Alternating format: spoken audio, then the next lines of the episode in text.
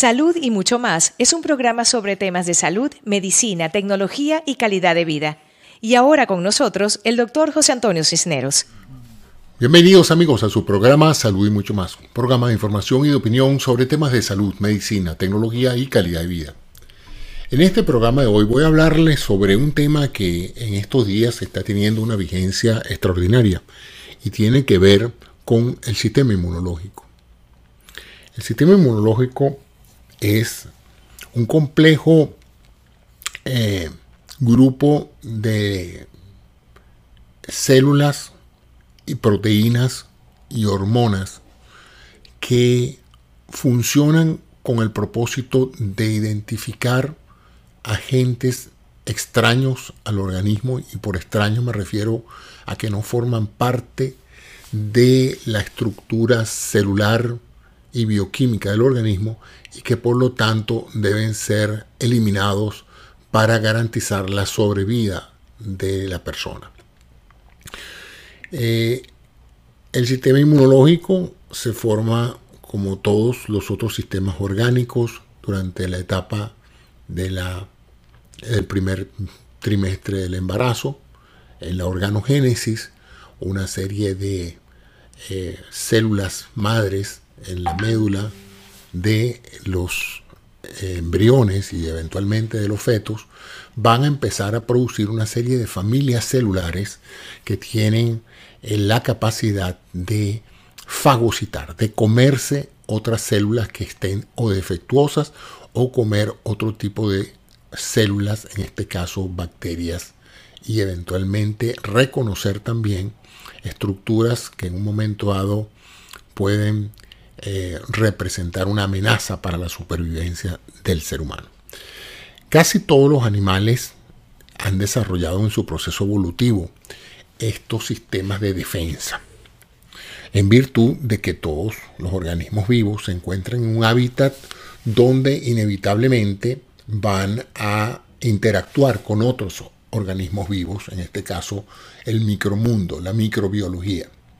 Ese grupo de organismos que van desde estructuras muy sencillas como una simple proteína eh, hasta estructuras un poco más complejas como los virus, que son una organización especial que representa un código. Y esa es la diferencia entre una simple proteína y una molécula más compleja como el ADN o el ARN, el ácido ribonucleico y el ácido desoxirribonucleico. Son una serie de eh, estructuras moleculares pero que tiene una propiedad que no tiene una simple proteína, y es la posibilidad de replicarse, es decir, de sacar una copia de eh, la misma molécula. Entonces, y precisamente el origen de la vida es ese, es una célula madre que tiene en su interior un código donde están todas las instrucciones para generar un insecto, un elefante, un ser humano, una ballena, etc. Todas, todas las instrucciones están allí en esa molécula que llamamos el ADN y el ARN, que es una versión eh, de intercambio entre una y otra molécula para efectos de replicación. Bueno, los virus son pequeños códigos. Si el ADN es el programa maestro y tiene todas las instrucciones necesarias para construir un ser vivo, el ARN es una versión de él con un cierto cambio. Fíjense que uno es el ácido desoxirribonucleico ADN y el otro es el, ácido ribonucleico. La única diferencia es que uno está desoxigenado y el otro está maná. Se llaman ribo porque tienen azúcares y se llaman nucleico porque son núcleos o nucleótidos que van uno u otro encadenados. Esos nucleótidos son bases nitrogenadas, decir, son, imagínense una serie de legos todo el código genético de cualquier estructura, desde un virus hasta una persona que es un código bastante complejo, no es más que una secuencia de cuatro colores. Es decir, eh, imagínense un Lego que tiene amarillo, azul, rojo y blanco. Esos son los cuatro colores. Y es la secuencia de esos cuatro colores la que va a determinar que un organismo sea una bacteria o que un organismo sea Albert Einstein. Es fascinante el mundo de la biología molecular y sobre todo de la genética. Entonces, esta, esta, esta organización de las moléculas en esa forma pasa a ser información. Ya no es simplemente una molécula con la capacidad de interactuar químicamente con otra molécula, sino que ya es un código que puede ordenar cosas. Y eso es lo que es un virus. Cuando ya nos vamos a un nivel de agregación de vida más complejo, ya entramos en lo que se llama las bacterias, ¿verdad? Que ya son células con un código genético adentro. El virus no es una célula, el virus no puede reproducirse solo. Él tiene todas las instrucciones para reproducirse, pero él no lo puede hacer solo. Él necesita entrar en una célula, modificar su código genético para que esa célula empiece a producir más virus. Las bacterias, por el contrario, se dividen como se dividen las células de nuestro cuerpo. Es decir, a través de una mitosis, una bacteria da lugar a dos bacterias, dos dan a 4, 4 a 16 y así van en una duplicación. Cada generación crea una generación de dos y así van en forma binaria eh, desdoblándose una célula en dos, dos en cuatro y así sucesivamente. De esta manera, entonces, eh, todo organismo vivo que se encuentra rodeado de este mundo de moléculas, virus, representando moléculas con código y bacterias, evidentemente tiene que mantener su integridad. Tiene que mantener su integridad como organismo vivo. Es decir, tiene que mantener su estructura y su función, porque eso es lo que es un organismo vivo.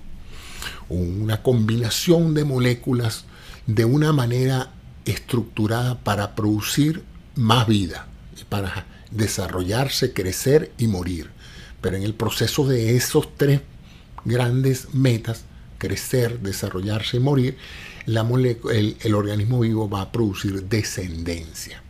Para que todo eso pase, el organismo necesita tener un sistema defensivo. Que toda intrusión dentro de lo que se llama la economía de un ser vivo sea rechazada de inmediato. Porque sin esa protección interna, pues no existiría la posibilidad de que el organismo eh, viviera en un medio, en cualquier medio, acuático, aéreo o en, cualquier medio ambiente. Entonces, tenemos aquí una situación donde este proceso consta, como les dije, de dos elementos. Las células del sistema inmunológico y ciertas proteínas que vamos a llamar anticuerpos, inmunoglobulinas, se llaman así, porque la globulina es una forma de proteínas y la inmunoglobulina es, por supuesto, una proteína con funciones inmunológicas. Estoy poniendo las cosas de, lo más sencillo que puedo para que ustedes vean el fascinante mundo que nos mantiene a nosotros vivos desde que nacemos hasta que morimos. Está ese sistema inmunológico constantemente monitorizando toda estructura que ve en la sangre y en los órganos y en los tejidos, ubicando cualquier anomalía para inmediatamente reaccionar y ponerle fin y destruirlo.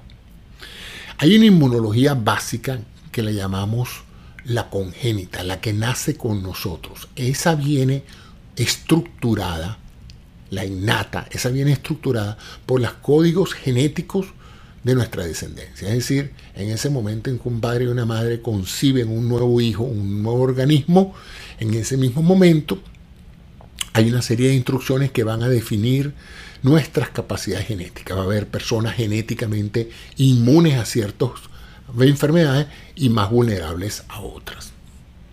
Esa es la parte, digamos, natural con la que nacemos. Un conjunto de instrucciones defensivas eh, que viene en, como herencia de nuestros padres. La otra es la adquirida. La otra la vamos adquiriendo a través del tiempo. Primero porque la recibimos de entrada a través del cordón umbilical. Pasan anticuerpos de la madre al hijo para que el hijo ya tenga cierto tipo de defensa contra las enfermedades que ya la madre ha logrado identificar y manejar. Luego, la leche materna también tiene todas estas proteínas inmunoglobulinas que permiten que el recién nacido tenga o mantenga el estímulo a su sistema inmunológico. Y luego, pues, bueno, vienen los pediatras y entonces hay que vacunar a los niños y hay que vacunarlos contra enfermedades que ya conocemos cómo son, que ya hemos podido desarrollar vacunas para estas y que por lo tanto estas vacunas inducen inmunidad en la persona que es vacunada. Es un proceso relativamente sencillo. Hay dos tipos de vacunas, las vacunas de virus muerto y las vacunas de virus atenuados. Y ahora hay una nueva generación de vacunas ya diseñadas a través de la mm, biología molecular, que no voy a hablar de eso, pero se llaman vacunas recombinadas. Pero esencialmente las tradicionales han sido o agarrar el virus, matarlo, pero dejar ciertos elementos en el virus que produzcan antígeno. ¿Qué es el antígeno? El antígeno es una forma de proteína o de huella proteica que activa el sistema inmunológico. Es como el antígeno es toda sustancia que desate un proceso inmunológico, se dice que es un antígeno. Digamos que ponerlo así, la, la típica expresión de la respuesta inmunológica básica es la alergia todo el mundo de una u otra manera tiene alergia a ciertas cosas. Bueno, lo que produce o dispara una alergia es lo que se llama un antígeno. Es algo que cuando el cuerpo lo identifica le parece anormal e inmediatamente se, se, produce la respuesta alérgica, que no es más que una respuesta inmunológica a algo atípico. Y ese antígeno es inmediatamente que es identificado, es atacado por los anticuerpos. Los anticuerpos vienen como una suerte de misiles guiados y se fijan al antígeno y lo neutralizan. O lo neutralizan o lo hacen más identificable para que después vengan las células y se lo coman. Ese es más o menos el proceso mediante el cual el sistema inmunológico se va deshaciendo de sustancias dañinas para el organismo desde el punto de vista inmunológico. Porque hay otras formas de las cuales sustancias pueden ser tóxicas para el organismo y el organismo se deshace de ellas a través de otros procesos que cubriremos en nuevos programas.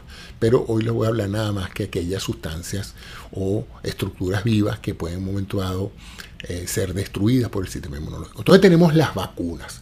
Las vacunas, por supuesto, pues han sido uno de los más grandes logros en la historia de la medicina. Han salvado millones de vidas y han eliminado ciertas ciertas enfermedades. Por ejemplo, el polio está prácticamente eliminado, eh, la, viruela está eliminada de la faz de la Tierra. O sea que uno de los más grandes logros y que ha salvado millones de millones de vidas no es tanto eh, aparatos ni operaciones, ni nada, han sido las simples y comunes vacunas que tenemos.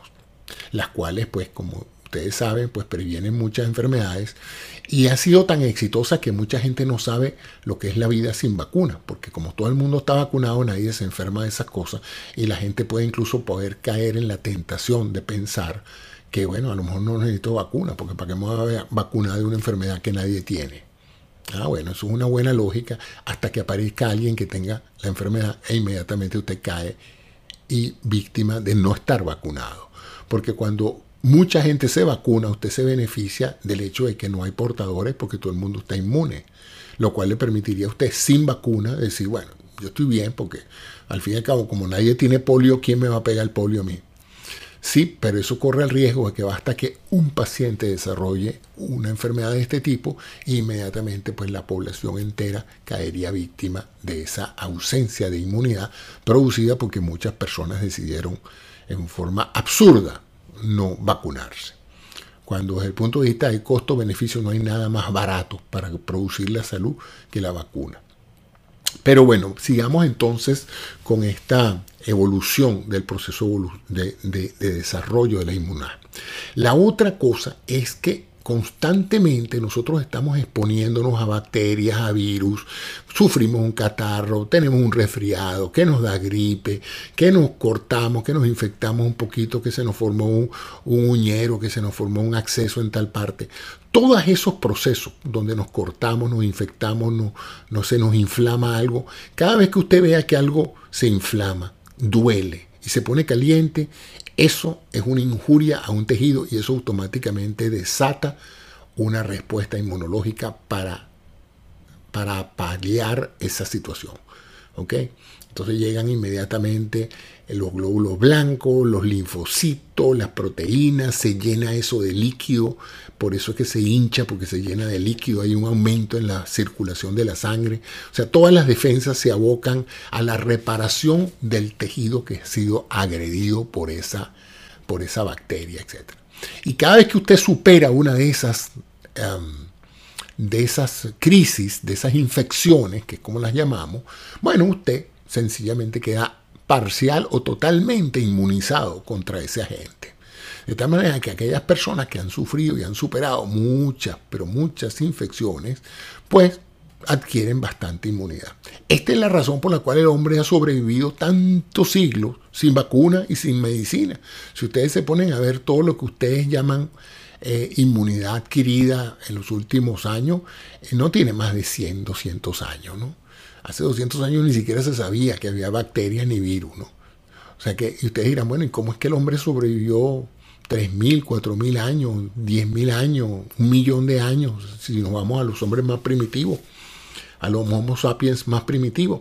Bueno, la razón por la cual sobrevivimos era porque las personas eran inmunológicamente muy competentes, muy fuertes, y cada vez que se infectaban o eso desarrollaban inmunidad la transmitían a sus hijos a veces y en otros casos pues eran sumamente fuertes. Eh, yo tuve la oportunidad de conocer a varias personas ancianas que llegaron a los 100 años y esas son personas que vivieron la época preantibiótica. Para darles una idea, ustedes saben lo que es vivir sin antibiótico. Eso significaba que si usted, su sistema inmunológico no era bueno, usted se moría hasta de un acceso dentario. Pues. Si usted se le clavaba una astilla en el pie y usted no era capaz de resolver la infección por sus propios medios, usted se moría de la infección, se lo comían las bacterias. Así es que se podrán imaginar que todos nosotros no somos más que un resumen inmunológico de la historia del hombre. Hemos sido dotados en nuestro código genético en generaciones y generaciones de una inmunidad adquirida contra muchas cosas. O sea que eso no significa que no nos podemos morir de una infección, pero obviamente cada día que, estamos en contacto con nuevos agentes, pues desarrollamos inmunidad. Eh, en el caso en particular que nos tiene ahorita preocupados, ansiosos y con mucho miedo, que es el caso del COVID-19, la pandemia que actualmente acosa al planeta, tenemos entonces que nuestra única defensa contra eso es nuestra inmunidad natural, porque no tenemos ninguna inmunidad adquirida. No la tenemos por ahora hasta que aparezcan las vacunas. Y los que sí la tienen son aquellos que han pasado por la enfermedad, no han sido eh, digamos, no, se han complicado, han podido desarrollar una inmunidad específica contra ese virus y en estos momentos, pues después de haber sido positivos el virus, ya son negativos el virus y actualmente se pueden decir que se autovacunaron. Fueron expuestos al virus, su sistema inmunológico aprendió a reconocerlo y a neutralizarlo y hoy por hoy no solamente no están enfermos, sino que no producen virus, porque virus que aparece virus que lo ataca el sistema inmunológico, lo destruye. De tal manera de que para ellos es perfectamente sano reunirse en la calle, incluso con personas contagiadas, y a ellos ya no les va a pasar nada porque ellos han desarrollado su inmunología. El problema es que usted no sabe, hasta que usted no se haga las pruebas de, de inmunología, para ver si usted tiene realmente los anticuerpos contra el virus. Y eso pues es un tremendo riesgo eso de salir a la calle y decir, no, yo, yo quiero, yo creo que a mí no me va a pasar nada, déjame, déjame infectarme sentándome al lado de alguien que yo sepa que está enfermo a ver si a mí no me va a pasar nada. Porque usted no sabe si esa inmunidad basal que usted necesita para luchar contra el virus, usted no la tiene. Y entonces en esos casos el virus podría para usted ser una sentencia de muerte. El, virus, el proceso inmunológico, como les dije, es un proceso muy dinámico. Constantemente se están produciendo eh, células básicamente toda la serie de los glóbulos blancos, los neutrófilos, los usófilos. Yo no voy a caer en la terminología, pero son células que llamamos los glóbulos blancos, son muy activos en, el campo de la, de, la, defensa inmunológica, y las otras son los linfocitos, otro tipo de, de, células que están todo el tiempo en el torrente sanguíneo identificando agentes externos, agentes ajenos a la naturaleza de ese organismo y destruyéndolo. Y también, pues, estas mismas células están constantemente produciendo eh, mm, anticuerpos, inmunoglobulinas que se pegan a, estos, a estas moléculas, las neutralizan y las identifican para poder ser destruidas. El otro elemento es que este sistema inmunológico depende esencialmente entonces de la producción de estas células que se producen en la, en la médula ósea y en todos los tejidos hematopoyéticos. Hematopoyéticos son todos los tejidos que producen sangre, que producen componentes de celulares de la sangre. Y entonces ahí se producen estas familias celulares que a su vez producen los anticuerpos.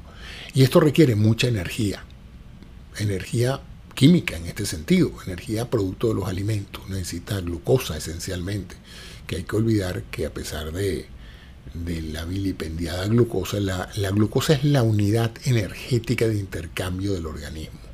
Todo lo que entra al organismo, sea proteína, sea grasa o sea carbohidrato, es convertido por el organismo en glucosa. Ese es el combustible que usan las células. ¿ok? Entonces, esencialmente se necesita una disponibilidad de glucosa porque todo este proceso de identificar células o moléculas extrañas y destruirlas consume energía química.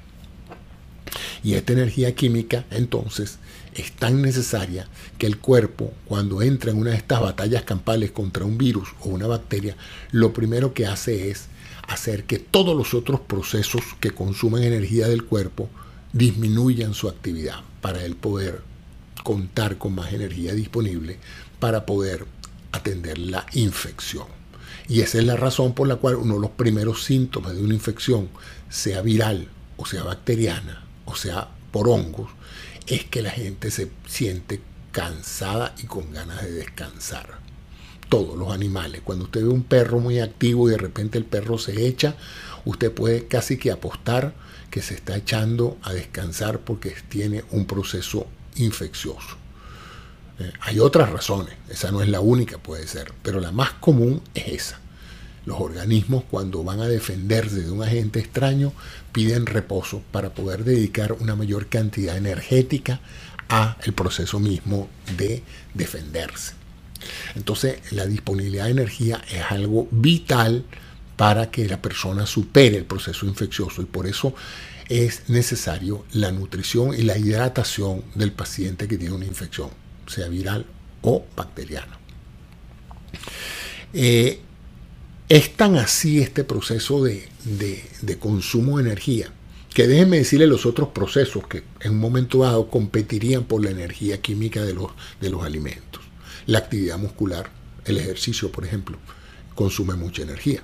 Si usted sale a caminar o a correr, usted está consumiendo energía mecánica, eh, química que es convertida en energía mecánica en los músculos y le permite a usted moverse.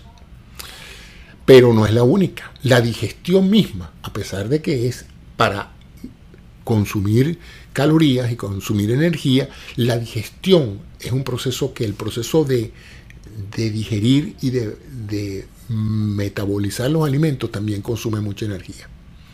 Entonces fíjense qué interesante cómo la evolución ha hecho que los cuerpos se defiendan. Cuando un agente infeccioso entra en contacto con un organismo, el cuerpo le dice a los músculos, ustedes tranquilos, no se muevan, descansen, no hay necesidad de correr, no hay necesidad de hacer pesa, lo mejor es que se acuesten en la cama y se, y se relajen, porque yo necesito toda esa energía para luchar contra este invasor. Y curiosamente también pierden el apetito. ¿Por qué? Porque un cuerpo que se está defendiendo no necesita gastar energía en un proceso digestivo. Entonces fíjense qué curioso que los primeros signos de cualquier virosis o de cualquier infección es que usted se siente cansado, se siente mal, quiere descansar y pierde el apetito. O sea, el cuerpo diría, déjame apagar el sistema locomotor, déjame apagar el sistema digestivo y déjame concentrar este señor en el proceso inmune, en, el sistema inmunológico, inmuno, inmunocompetente se llamaría, porque la inmunología es el estudio de ese sistema, sistema inmunológico. Entonces, pero ¿qué pasa? Que eso tiene un límite. Usted tiene una energía de reserva contenida en, el, en parte de la glucosa que tiene almacenada en el hígado, en, la energía que tiene eh, almacenada en el tejido adiposo y en la energía que tiene almacenada en el tejido proteico muscular. Toda esa energía a la hora de una falta enorme de ella puede en un momento dado utilizarse. Y esa es la razón por la cual cuando las personas están infectadas, ¿qué hacen?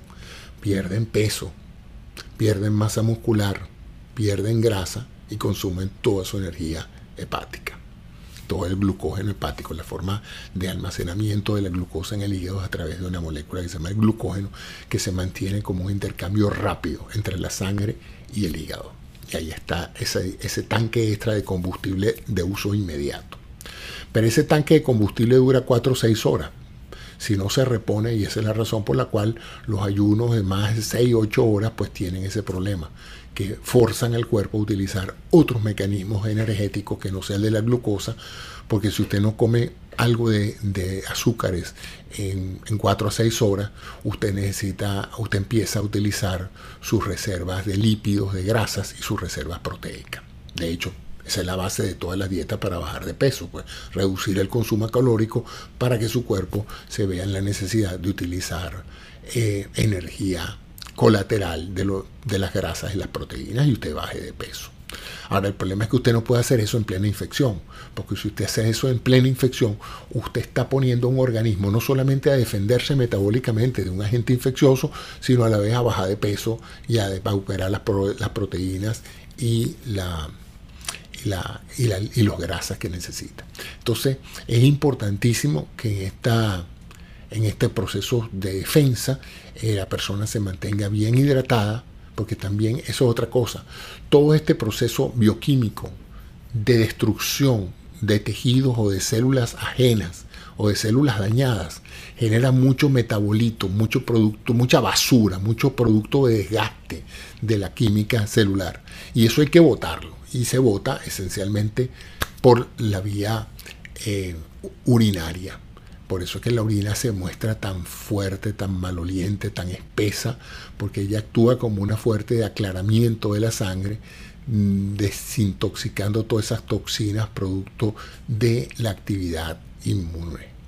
Y lo mismo a través del proceso digestivo por las heces y por la bilis, etc. Hay una cantidad de procesos eh, que hacen, se hacen en diferentes órganos, en el hígado fundamentalmente, que es el laboratorio bioquímico del cuerpo, es el hígado, bueno, ahí se desatan una serie de reacciones de desintoxicación del cuerpo que terminan pues neutralizando todas estas moléculas y haciéndolas que nunca produzcan toxicidad.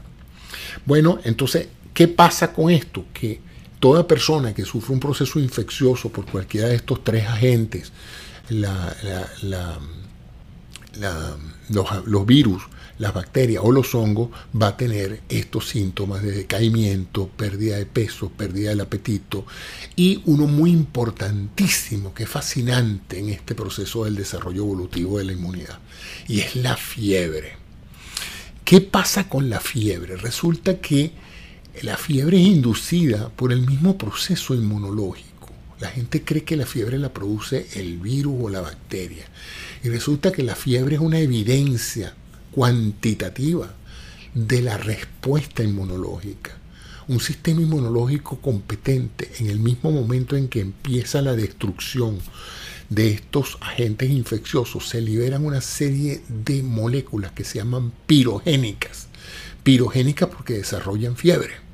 Entonces esa fiebre aumenta la temperatura corporal y ese aumento de la temperatura corporal bioquímicamente acelera las reacciones químicas, las hace más eficientes y en muchos casos destruye a muchos virus que están desarrollados para operar a una temperatura corporal normal, pero cuando la temperatura se eleva a los 40, 41 grados centígrados en una fiebre alta, muchos de esos organismos ya no tienen eh, una temperatura favorable y por lo tanto es más eficiente el proceso inmunológico.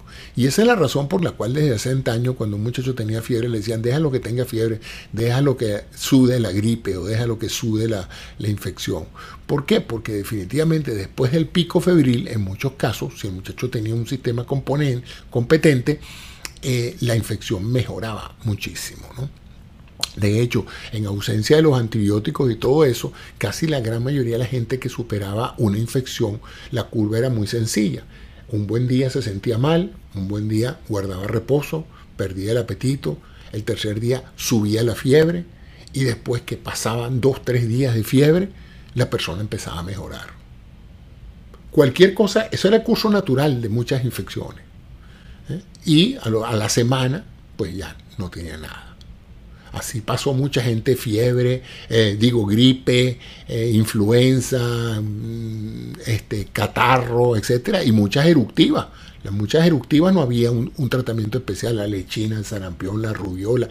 La gente pasaba por esa curva y luego salía de eso inmune, pues el sistema inmunológico triunfaba, prevalecía sobre estos organismos. Bueno, ya estoy sobre el tiempo, espero que este, esta narración sobre algunos aspectos del sistema inmunológico les haya parecido interesante y les demuestre pues cómo es el fascinante mundo que nos mantiene vivo, el mundo de las moléculas, de, los, de, de las células, de los virus, de las bacterias, y que por cierto muchas están dentro de nosotros constantemente tapizan, viven, conviven con nosotros, de manera de que hay bacterias malas y hay bacterias buenas. Y de eso vamos a hablar en el próximo programa.